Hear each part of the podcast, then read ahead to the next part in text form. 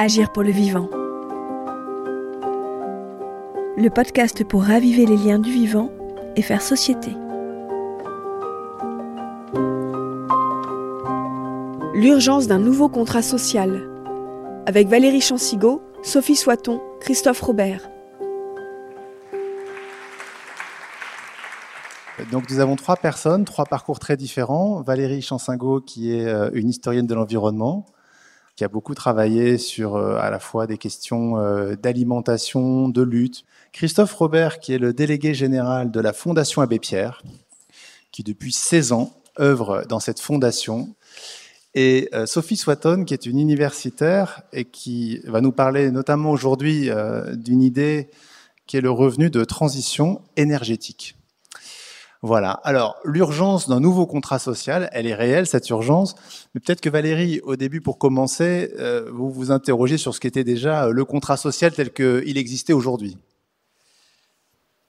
Euh, Disons que le, titre euh, me pose quelques questions parce que nouveau contrat social, ça voudrait dire qu'il y a déjà eu un contrat social dans le passé et toute la question c'est de savoir euh, lequel, à quel moment on aurait fait ce contrat social, sous quelle forme et avec quel contenu.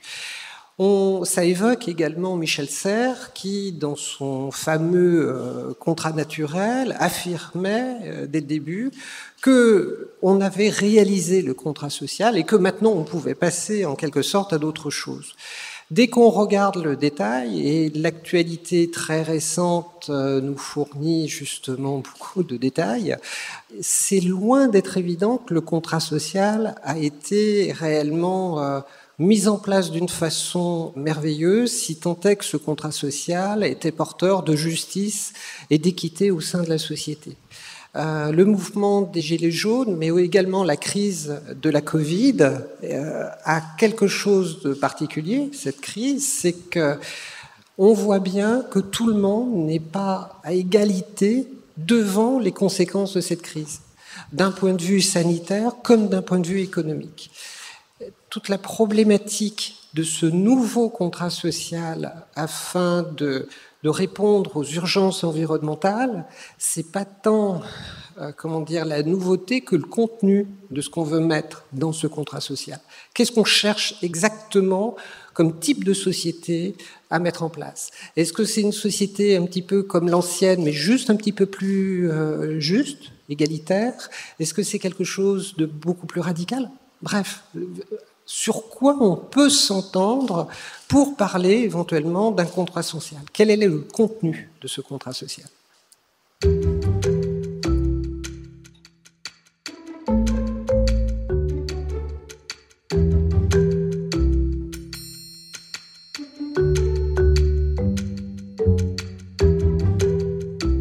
Si on attend une réponse quelque part miraculeuse qui résoudrait euh, tous les problèmes en cours pour déboucher sur une société euh, utopique et harmonieuse, si c'est ça que l'on a en tête, c'est un peu court pour construire une société complexe et modifier une société complexe telle que la nôtre. Mmh.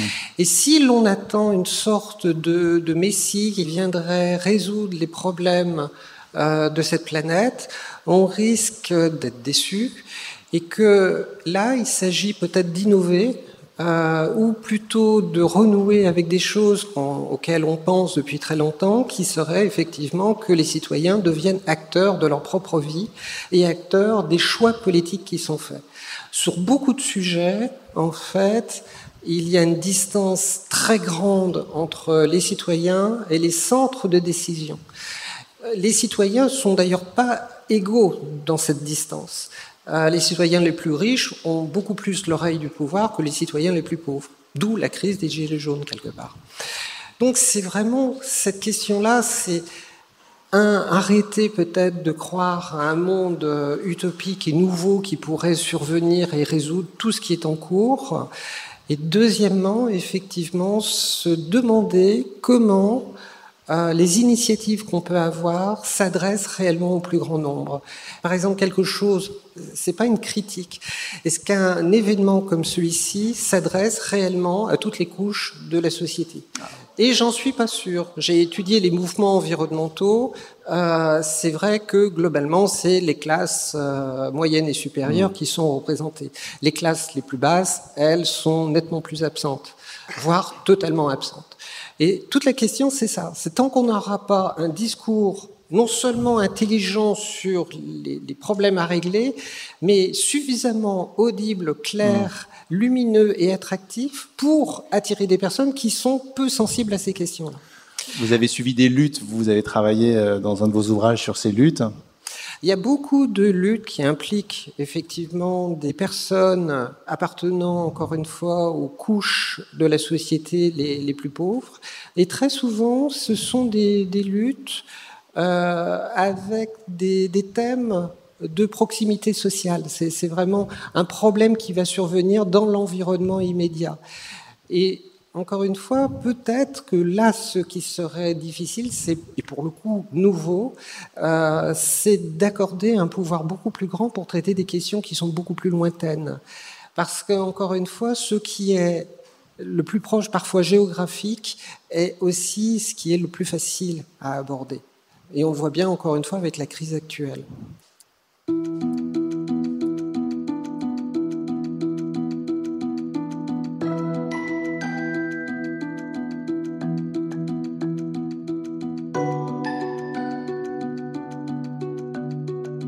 La Fondation Abbé Pierre s'est retrouvée au, niveau, au cœur d'une initiative dont vous avez entendu parler. C'est le pacte du pouvoir de vivre. On a beaucoup parlé du pouvoir d'achat. Ça a souvent été un des axes politiques majeurs. Et là, avec la crise des Gilets jaunes, avec la crise environnementale, il y a un décalage qui se fait et on parlerait du pouvoir de vivre. Qu'est-ce que c'est que ce pacte du pouvoir de vivre? Comment il pourrait se traduire pour justement euh, le quotidien des gens et notamment les plus modestes? Oui, alors la fondation, déjà, c'est une fondation qui agit, j'allais dire pour le vivant, euh, vis-à-vis des personnes en situation d'exclusion, qui a un budget qui est autonome, qui n'a pas de subvention publique, qui, finance 900 projets par an euh, pour aider les, personnes mal logées en France et à l'international, et puis qui aussi euh, établit de la connaissance, de l'évaluation des politiques publiques, établit un certain nombre de propositions. C'est vrai que si on, regarde les choses il y a, les 15 ans, euh, on était beaucoup euh, centré sur la question du logement, de l'exclusion, et on était très spécialisé en quelque sorte. Et on voit bien que aujourd'hui, on est face à un problème qui a une dimension très systémique. Je vais y revenir, qui a donné naissance du coup à ce, pacte du pouvoir de vivre, où 19 euh, organisations, associations environnementales, il y en a dans la salle, je salue euh, France Nature Environnement, euh, des associations de lutte contre l'exclusion, des syndicats, des associations d'éducation populaire, 19 organisations à un moment se sont dit, mais au fond, on, on est confronté à de multiples crises, des crises, des urgences sociales, on voit qu'il y a un creusement des inégalités, euh, une exclusion grandissante de la population, des urgences écologiques sur les questions du climat, de la biodiversité. On sentait aussi des défis démocratiques très forts, c'est-à-dire qu'il y a une crise de la représentation, une défiance à l'égard du politique euh, local, national, et puis on souffrait euh, de voir une tentation aussi de repli sur soi, sur la question par exemple migratoire. on a vu ces dernières années des tensions très fortes dans notre pays. Et du coup, on s'est dit, mais en fait, tout ça se recoupe à certains égards et surtout, on ne peut plus dissocier les sujets les uns des autres. 19 organisations, du coup, se sont rassemblées pour se dire, mais on ne peut pas laisser partir le pays en vrille comme ça. Comment nous, qui avons une expertise de terrain, qui avons des idées, qui partageons des, valeurs communes autour euh, d'une logique d'État-providence, sociale, écologique, comment on peut être force de proposition Comment ne pas laisser faire l'idée que finalement, il n'y a pas d'autre solution que finalement, euh, on va dans le mur et puis euh, c'est une fatalité. C'est pas ce que nous voyons tous les jours dans l'engagement local, dans l'engagement associatif, dans l'engagement de maires, dans l'engagement de responsables politiques qui nous montrent que on peut faire autrement à l'échelle, à petite échelle comme à, grande échelle. Donc on s'est dit, cette crise des gilets jaunes, elle est née à un moment où, parce qu'il fallait établir une fiscalité carbone, à notre sens qui est utile, au sens du pacte du pouvoir de vivre, on va pénaliser encore plus les plus modestes. Et au fond, ce que disaient les gens, vous nous dites qu'il faut changer la donne sur la question écologique et vous allez nous faire payer le prix de cette histoire. Or, s'il faut prendre un exemple, une fiscalité écologique s'impose, il faut la rétablir, mais l'argent issu de cette fiscalité écologique doit aider les ménages en difficulté et aider les secteurs économiques dans leur transition vers une société plus sobre, une société plus écologique. Donc, on s'est dit, nous qui voyons le pays euh, en colère, euh, qui voyons des représentants politiques qui n'écoutent pas, parce que nous avons l'habitude, les organisations syndicales, associatives, d'aller voir les responsables politiques, Premier ministre, Président de la République, les différents ministres, leur dire mais ça va pas, ça va pas. Quand euh, vous faites une fiscalité qui, par exemple, vous dites, Monsieur Macron, au moment de votre campagne, que vous voulez supprimer la taxe d'habitation pour 80% des ménages. Bon, bah, c'est une mesure classe moyenne, on ne va pas vous reprocher, vous faites ce que vous voulez.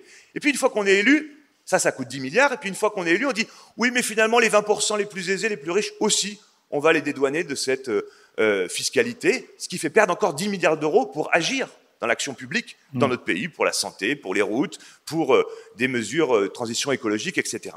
Et on dit, et après on n'a plus les moyens, donc on va couper dans les APL, on va couper dans le logement social, on va couper sur un certain nombre de mesures qui fonctionnent très bien, qui font partie de notre socle de l'État-providence, de notre contrat social, depuis 10 ans, 20 ans, 100 ans pour un certain nombre de réponses sociales. Oui, mais on peut plus, on peut... Donc, c'est dit, il y a des choix économiques, il y a des choix politiques, et surtout, tout se tient. Quand on a une fiscalité écologique sans se préoccuper des conséquences sociales de cette fiscalité écologique, on va dans le mur. C'est ce qui s'est passé. Mais on peut faire autrement.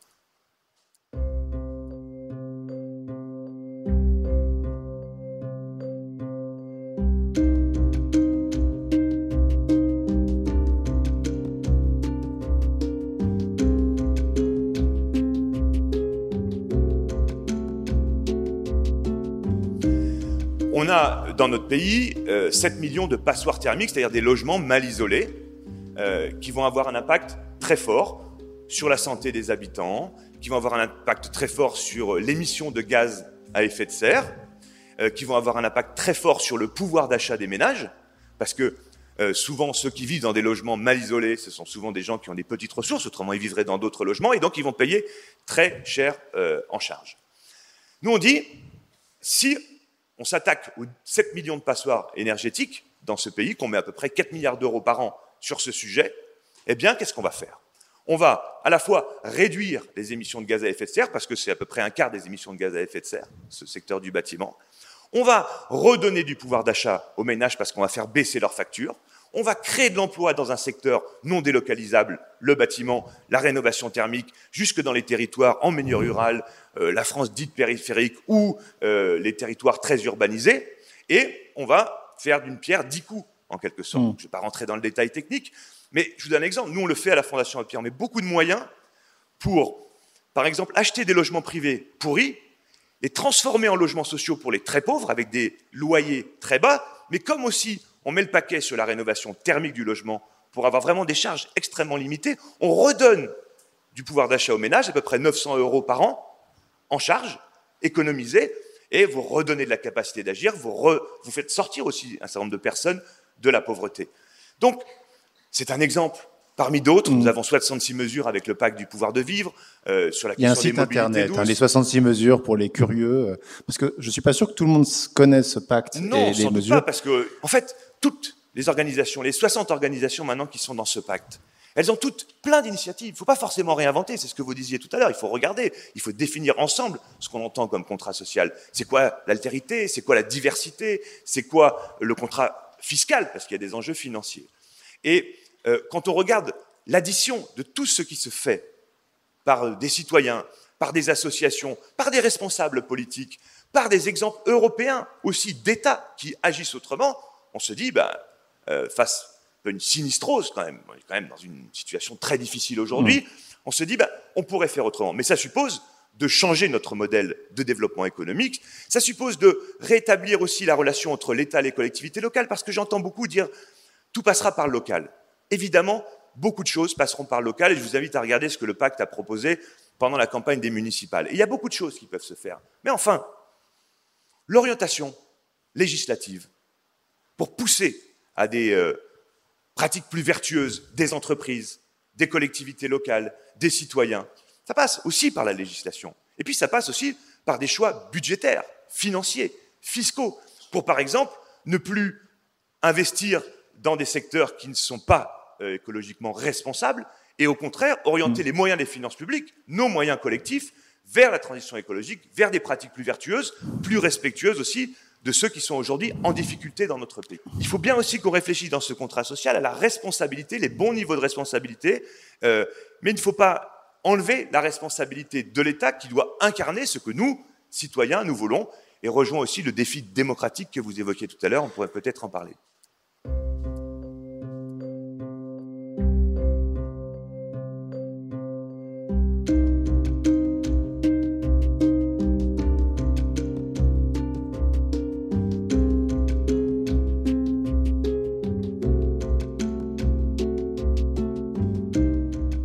Il y a un sujet qui est souvent évoqué et que nous aurons sûrement euh, dans, euh, en débat en France avec la prochaine élection présidentielle, c'est, on en a parlé, c'était le revenu euh, minimum, le revenu garanti pour tous. Il y a plusieurs noms.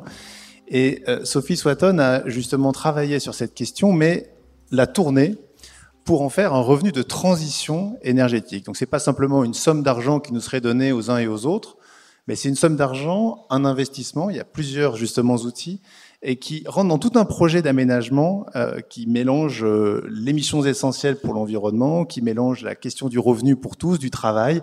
Donc peut-être que Sophie expliquait euh, comment cette idée a germé, puis peut-être l'expliquer plus clairement que ce que je suis en train de faire. pour répondre à la question de comment j'en suis arrivée à ce revenu de transition écologique qui intègre l'énergie d'ailleurs et, et, plusieurs champs, c'est de faire attention à ne pas démanteler le système de protection sociale et des minima sociaux aujourd'hui. Donc ce n'est pas un dispositif qui vient euh, se substituer à un autre. Donc quand on parle de, de, de contrat social, c'est social et écologie. Je crois que les deux, il faut être clair là-dessus, mais vous le dites bien aussi, social et écologie vont de pair. Ça, c'est une hypothèse forte qu'il faut poser comme acquise. Il s'agit vraiment pas de remettre en question le reste. Et deuxièmement, qu'on le souhaite ou pas, le travail reste encore un facteur d'intégration euh, sociale fort. Et euh, ce qui nous manque, c'est des activités reconnues à leur juste valeur avec un fort impact écologique et social. Ça, c'est ma, deuxième hypothèse euh, qu'on vérifie, qu'on voit. Donc, un, nombre foisonnant d'initiatives qui sont là, mais qui n'ont pas tout le, le soutien qu'elles devraient avoir ou la reconnaissance à tous les niveaux. Donc, euh, cette idée d'un revenu de transition écologique, c'est amené à moi après euh, une thèse de, de 5 ans, il y, a, il y a, très long, 15 ans, sur la précarité et le chômage en France, sur le mécanisme de, de redistribution. Et déjà à l'époque, dans les années 2000, la pauvreté touchait 4 millions de personnes en France, dont 2 millions de working poor et 1 million d'enfants. Et puis, euh, on voit que c'est encore le cas aujourd'hui malheureusement. Donc euh, le système de protection sociale est un des meilleurs, bien sûr, en France, hein, mais malheureusement, la crise écologique vient euh, encore aggraver, puis avec le Covid, n'en parlons pas. Et euh, du coup, l'idée, c'est de, de, se dire, bon, bah, euh, comment est-ce qu'on fait? En renforçant, bien sûr, on pourrait imaginer un, mécanisme qui renforce, hein, des mécanismes d'aide par, par les logements, faire en sorte que les précaires le soient moins, mais en même temps, sur la dimension écologique, se dire que euh, on devrait soutenir tout de suite des activités à impact écologique et social. Soutenir comment? Alors par un revenu qui peut être monétaire, mais pas seulement. Ça peut être par aussi euh, des logements, bien sûr. Ça peut être par le rachat de terres. Je pense aux agriculteurs, notamment, qui manquent souvent de terres. Et on sait euh, en France à quel point c'est compliqué de racheter des terres quand on n'est pas soi-même ou agriculteur. Enfin, il y a toute une politique difficile de, ces communs, hein, d'espaces particuliers. Ça peut être par des Fab Labs, des usines désaffectées. Donc, un soutien, donc euh, revenu multiforme.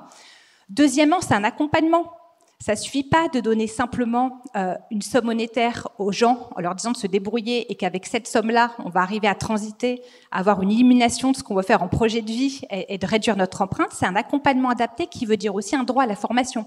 Comment se former euh, et comment être accompagné. Et là, je rejoins aussi tous les euh, je, pense au territoire zéro chômeur de longue durée hein, et, cette méthodologie d'accompagnement qui existe. Alors peut-être que le terme n'est pas bon, mais qui part des compétences des personnes. Il ne s'agit pas de leur imposer, mais partant de ce qu'elles veulent faire, de ce qu'elles savent faire, de ce qu'elles peuvent faire. Comment aussi euh, on inclut les précaires. C'est pas juste des bobos qui vont vouloir faire un potager, hein, si je caricature, mais c'est comment on forme le maximum de personnes en conversion écologique ou en portage de projets, euh, avec une troisième dynamique qui est la mutualisation. Donc la troisième dimension de ce revenu de transition écologique, c'est de dire ça suffit pas, euh, euh, il faut un soutien, il faut un accompagnement, mais il faut également une mise en réseau. Une mise en réseau qui pourrait se faire par des coopératives de transition écologique. Cette fameuse troisième voie, qui est dans le renouveau d'une découverte d'un autre type de contrat social entre le tout État et le tout marché, et qui est sur un territoire donné qui commence par le local. Comment est-ce qu'on fait un diagnostic territorial en ressources naturelles, de quoi dispose quels le sont territoire, les besoins, quels sont les besoins quels sont locaux les besoins, comment le pays d'Arles va évoluer en termes de ressources en eau, en riz, etc. Et qui fait quoi comment pour pas réinventer la roue, effectivement, mais identifier déjà les bonnes pratiques de- des actrices, des acteurs locaux sur le territoire, identifier les partenaires. Et ça, c'est aussi un renouveau du contrat social au sens où effectivement, ça ne peut pas être qu'une responsabilité individuelle et une re- responsabilité des porteuses et porteurs de projets. Ça peut pas non plus être tout sur l'État, mais ça doit l'être nécessairement dans une alliance et une coordination de ces différents échelons qui jusqu'ici ne coordonnent pas. Chacun il va de son côté avec son idéo- idéologie et c'est comment on réunit autour d'une table ces différents acteurs pour partir au moins de ce qui les anime. C'est un amour, on va tenter le mot, de leur territoire. Personne n'a envie de voir sa région en déclin, euh, ou qui, qui est plus d'eau, plus de forêt, plus de, plus de rivières, ou trop de pollution. Donc comment, à partir de ce qu'on devrait faire idéalement sur un diagnostic scientifique, comment à partir de ce qui existe, les associations, les ONG, les collectivités publiques, on va ensemble participer à la création de cette coopérative de transition qui allie différents partenaires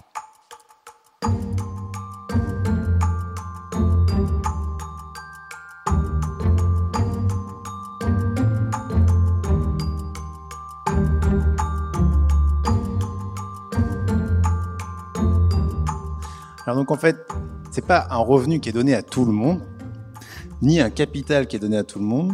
C'est un revenu, un capital, un accompagnement pour des personnes qui vont remplir une mission qui correspond aux missions essentielles de la transition environnementale, d'un territoire, etc.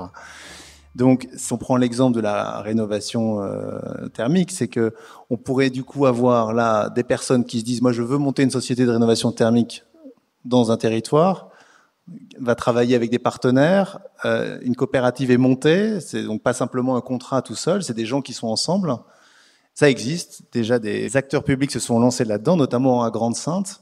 Oui, alors Damien Carême, ça a été une rencontre l'année dernière, euh, en février, aux Assises de la transition énergétique à Dunkerque. Donc Damien Carême, qui a été de longues années avant d'être eurodéputé aujourd'hui, maire de Grande-Sainte, donc commune du nord de la France, dans une commune désindustrialisée où euh, le taux de chômage est à 30%, 40 quasiment chez les moins de, de 25 ans un taux de précarité de 30% aussi, donc des problèmes de logement. Il y a aussi eu à Calais un peu plus haut ces fameux camps de la honte, donc avec une problématique aussi d'émigration.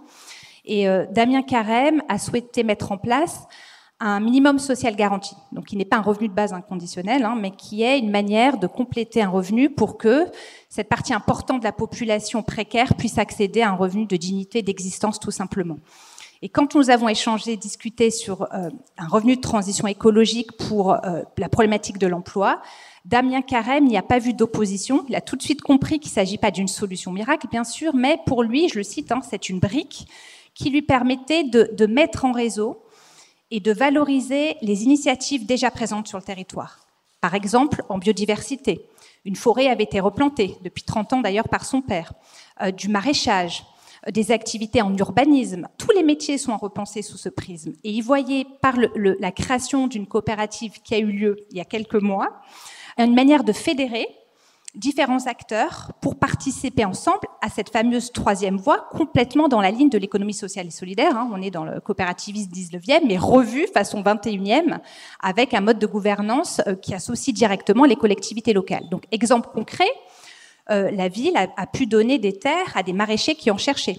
Et donc, ça veut dire que ces maraîchers vont avoir une production euh, qui va être ensuite un, racheter donc un engagement, par exemple des écoles pour la cantine durable, euh, par aussi les collectivités, la restauration. Donc, ça veut dire aussi du transport durable. Donc, c'est comment localement, alors je ne dis pas que c'est la solution miracle, mais il faut bien commencer quelque part, tout en agissant aussi top-down sur la législation pour encourager ça. Comment petit à petit par cette coopérative, on arrive à fédérer, associer différents acteurs qui vont recréer un tissu local, un modèle économique différent, où on espère d'ici la fin d'année, 50 nouveaux emplois qui soient créés et qui soient durables. Donc c'est pas, on n'est pas euh, euh, dans une logique, on va dire, d'assistance traditionnelle. Donc on ne remet pas en question le système de protection sociale, mais ça s'ajoute pour essayer de faire en sorte qu'on pourrait dire ces contrats aidés euh, écologique, en fait, fléchée écologie, débouche sur des activités qui puissent elles-mêmes être autonomes et participer à ce basculement vers un, un nouveau modèle qu'on invoque, mais qui va pas arriver comme ça en, par un claquement de doigts. Non, ça a commencé quand d'ailleurs, c'est ça hein? L'été dernier. Ouais, c'est pour dire c'est assez récent en C'est très récent, on est en que plein là, on dedans, est dans en une fait, hein. émergence, voilà, une, euh, Je vous invite à regarder les, les sites Et- et- internet de, de Grande Sainte ou de regarder une de transition écologique. Et puis il y a l'Aude, département de l'Aude, on est un peu plus près d'ici, qui était très actif et on a, on a donc fait une, convention aussi. La première coopérative de transition audoise va émerger euh, en novembre normalement aussi cette année, avec un fléchage des revenus de transition écologique sur l'agroforesterie, le maraîchage et la construction.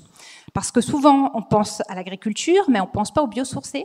Alors, comment est-ce qu'on peut aussi réfléchir dans la, construction, arrêter le béton, le sable, mais réfléchir aussi, on inclut la technologie, le low-tech, sur euh, produire euh, moins, mais avec aussi des matériaux un petit peu différents.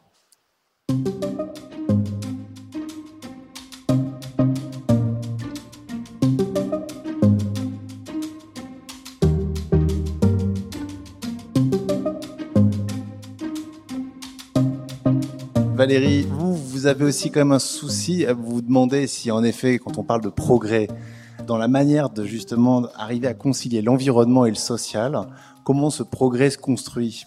Il faut bien comprendre une chose, parce que j'ai l'impression qu'on on a tous insisté sur cette nécessité de, penser d'une seule façon, questions sociales, questions environnementales, de pas qu'elles ne sont pas distinguables l'une de l'autre. Mais si on oublie euh, les questions sociales des questions environnementales, il y a fort à parier qu'elles deviennent un instrument pour maintenir, voire aggraver les inégalités sociales. Euh, C'est-à-dire si on n'a pas le souci effectivement de mettre de la justice sociale et donc du progrès social dans les questions d'environnement, celles-ci vont se révéler un moteur absolument génial pour accroître euh, les inégalités.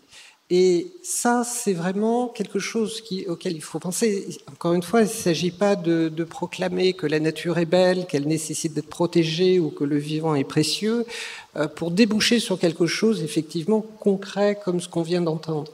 Il faut qu'il y ait aussi la volonté euh, que ça serve l'ensemble des citoyens et pas forcément les plus aisés. Mmh. Encore une fois, il y a vraiment ce risque, et on le voit depuis très longtemps, j'en ai retracé la, généalogie, dès la fin du XVIIIe, au moment où émergent des notions de limites, limites de ressources par exemple, elles vont être un formidable moyen pour justifier des inégalités sociales et pour les aggraver. Donc il faut bien se méfier, c'est pas parce qu'on a une référence verte que c'est un vert sympathique et que ça peut se révéler tout à fait contre-productif par rapport à la justice sociale. L'idée du progrès, du progrès social, c'est pas une obsession, il ne s'agit pas de le mettre à, toutes les sauces, mais simplement il faut se méfier parce que si on n'est pas attentif à cette dimension-là, dimension d'équité, alors à tous les coups, tout ce qu'on va faire en matière d'environnement va se révéler une formidable machine pour broyer les individus les plus pauvres. J'ai l'impression quand même que, à la fois avec la crise des gilets jaunes et puis ce qu'on a vécu avec la crise de la Covid, l'environnement et la question sociale se rapprochent de plus en plus. Ah, euh, juste pour dire, il y a encore deux ans de, de cela, j'avais le plus grand mal à convaincre mes interlocuteurs de la pertinence de ça. La crise des gilets jaunes a profondément bouleversé les choses, vraiment. Hmm. Mm. Euh, ça fait prendre conscience effectivement qu'il y avait quelque chose qui devait se télescoper, de, vraiment de façon impérative.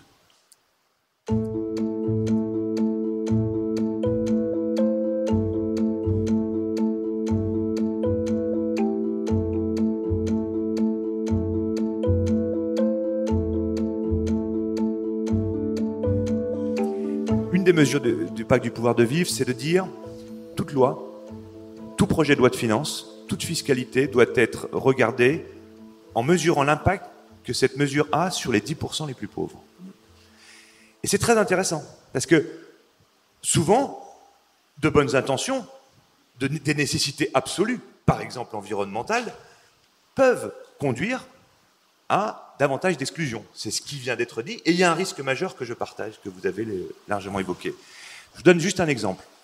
Il y a quand même eu un problème sur les choix fiscaux de ce gouvernement, si on se situe dans une logique de vouloir lutter contre les inégalités, je pense aux deux premières années du quinquennat. Et puis il y a eu un petit recadrage dans les choix fiscaux et budgétaires de ce gouvernement après la crise des Gilets jaunes, où de fait, il y a eu une redistribution plus classe moyenne, alors que ceux qui avaient vu leur pouvoir d'achat augmenter étaient particulièrement le premier décile, les 10% les, les, plus aisés. Et puis, crise des Gilets jaunes, il y a quand même eu des mesures euh, assez fortes, plusieurs milliards d'euros, sur euh, le chèque énergie, par exemple, hein, qui a été élargi, son montant augmenté, la cible élargie, la prime d'activité qui a été augmentée. Donc, il y a eu des mesures.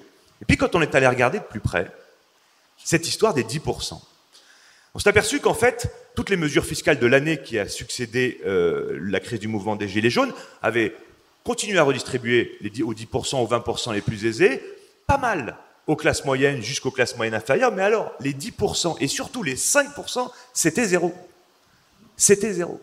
Euh, on peut se dire, oh là là, bah on a fait du social. C'est une formule un peu générale, on a fait du social. Mais en fait, on avait laissé tomber les plus fragiles parce qu'on n'avait pas réévalué, par exemple, le RSA. Parce qu'il y avait une idéologie qui consistait à dire, bah oui, mais le RSA, alors autant on veut bien donner pour les handicapés, pour les personnes à la retraite, parce qu'ils ne sont plus employables, ou ne sont plus en position de chercher un emploi, mais pour les autres, quand même, ça voudrait dire. Donc, euh, il y a un débat euh, sur les valeurs. Donc, je pense quand même que nous allons beaucoup évoluer. Enfin, moi, la Fondation Abbé Pierre, je vous le dis sincèrement, que je suis arrivé il y a 15 ans, on faisait du logement, on répondait à l'accès aux droits, on, essayait de s'occuper des personnes sans domicile, mais la question écologique n'était vraiment pas au cœur de nos préoccupations. Ça ne veut pas dire qu'on s'en fichait, mais ce n'était pas un axe majeur, moteur, une des matrices de notre action, si vous voulez. Aujourd'hui, on voit qu'on ne peut pas faire autrement. Autrement, on est dans le mur, on va dans le mur. Et inversement, les associations environnementales, pardon, ne peuvent pas ne pas considérer ce que vous venez d'évoquer à l'instant. Je prends un autre exemple. On dit il y a des secteurs qui sont particulièrement euh, néfastes pour l'environnement euh, dans le transport. Est-ce qu'il faut tout arrêter tout de suite? Ah oui, mais alors les syndicats du pacte du pouvoir de vie vont dire mais vous vous rendez compte l'impact sur l'emploi? Donc il faut trouver, parce qu'il y a urgence à agir dans tous ces domaines, la bonne temporalité, les bonnes aides pour opérer les transitions qui s'imposent au niveau local ou au niveau national, mais il faut qu'on se colle à tout ça. Je ne suis pas sûr que grand monde sache quelle est la bonne temporalité et quels sont les bons moyens euh, à mettre sur la table pour opérer ces transitions qui sont incontournables, incontournables, tout en luttant contre les inégalités, tout en créant un filet de sécurité qui soit plus efficace. Il y a un million de pauvres en plus en 10 ans en France. Hein. Ce n'est pas une situation qui est stable. Beaucoup de gens se disent bah, il y a des pauvres, il y a des riches, ça a toujours été comme ça. Non, non, non. Ce qui s'est passé depuis 10 ans a accru la pauvreté, a augmenté, creusé les inégalités. Donc, il nous faut ne pas renoncer à cette complexité. En se disant, tous ces enjeux, ils se tiennent, et on va essayer de les travailler ensemble. Travailler ensemble par des actions locales qui tiennent compte de toutes les dimensions, comme vous l'avez dit avec les exemples qui ont été euh, pointés. Travailler ensemble au niveau national pour flécher l'action publique, imposer, imposer aussi, hein, c'est pas seulement encourager, imposer un certain nombre de choses, sans quoi on n'arrivera pas à changer d'échelle.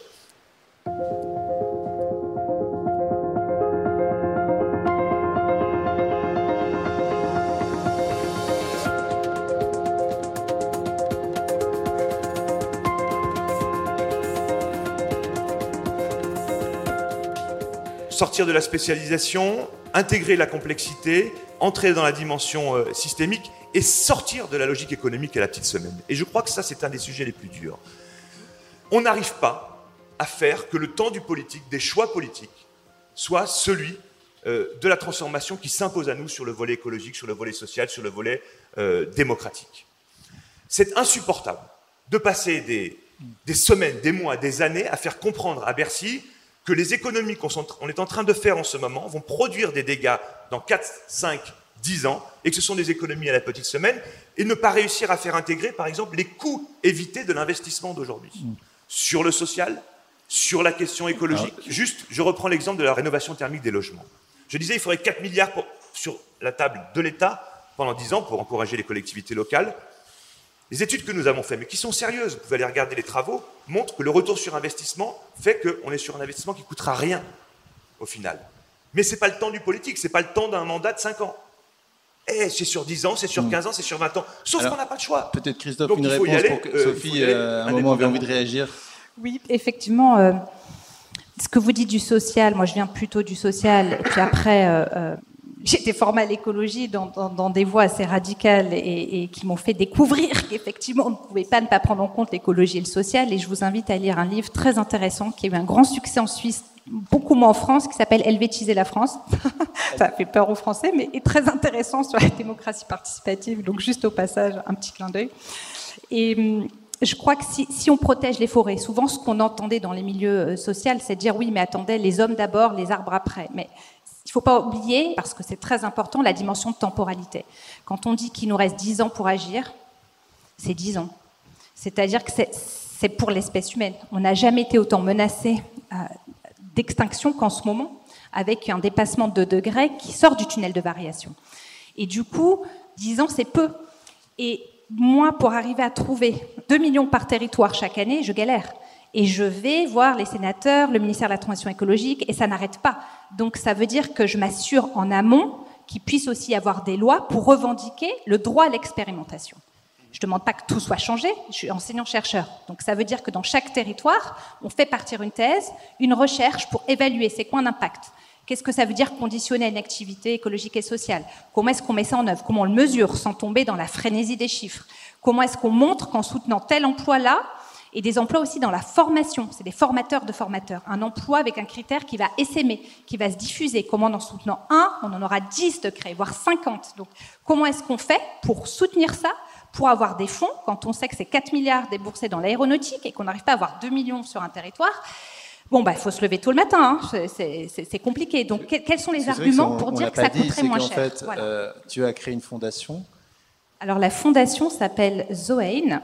J'ai éprouvé le besoin de créer une fondation d'utilité publique euh, suisse pour soutenir les initiatives de transition écologique et solidaire, pour justement proposer avec un conseil scientifique bien bétonné de réfléchir ensemble, puisqu'on ne sait pas. Il faut aussi être humble et se dire que on sait tous qu'il faudrait plus faire ça, mais ça devient compliqué de, dire qu'est-ce qu'il faudrait faire sans être normatif. Donc, avec des scientifiques engagés, des savoirs engagés, qui sont d'accord d'accompagner les territoires sans penser qu'ils ont la solution unique, mais partant du savoir local, des, savoirs qui se transmettent aussi, comment on essaie mmh. de mettre ça en œuvre. Donc, les, les, conventions sur les territoires se font avec la Fondation Zoen, qui peut avoir des, des, subventions et il y a une association française pour les rediriger sur les territoires. C'est dommage qu'il n'y ait peut-être pas dans la salle un représentant du gouvernement, parce que c'est vrai que tout ça demande des financements pour amorcer la pompe, et que pour l'instant ils sont manquants parce que euh, ben, c'est assez innovant. Et ce qui est intéressant, c'est qu'on voit quand même euh, que ce soit dans euh, la réorientation, en tout cas la nouvelle dimension aussi de la Fondation Abbé Pierre, à travers l'exemple de ce revenu de transition, c'est que finalement beaucoup d'actions sortent de mobilisation collective, syndicale, associative, et pas forcément de l'État, mais qui par contre, comme le disait Christophe et euh, la discussion qui était engagée avec Valérie, euh, est un acteur important.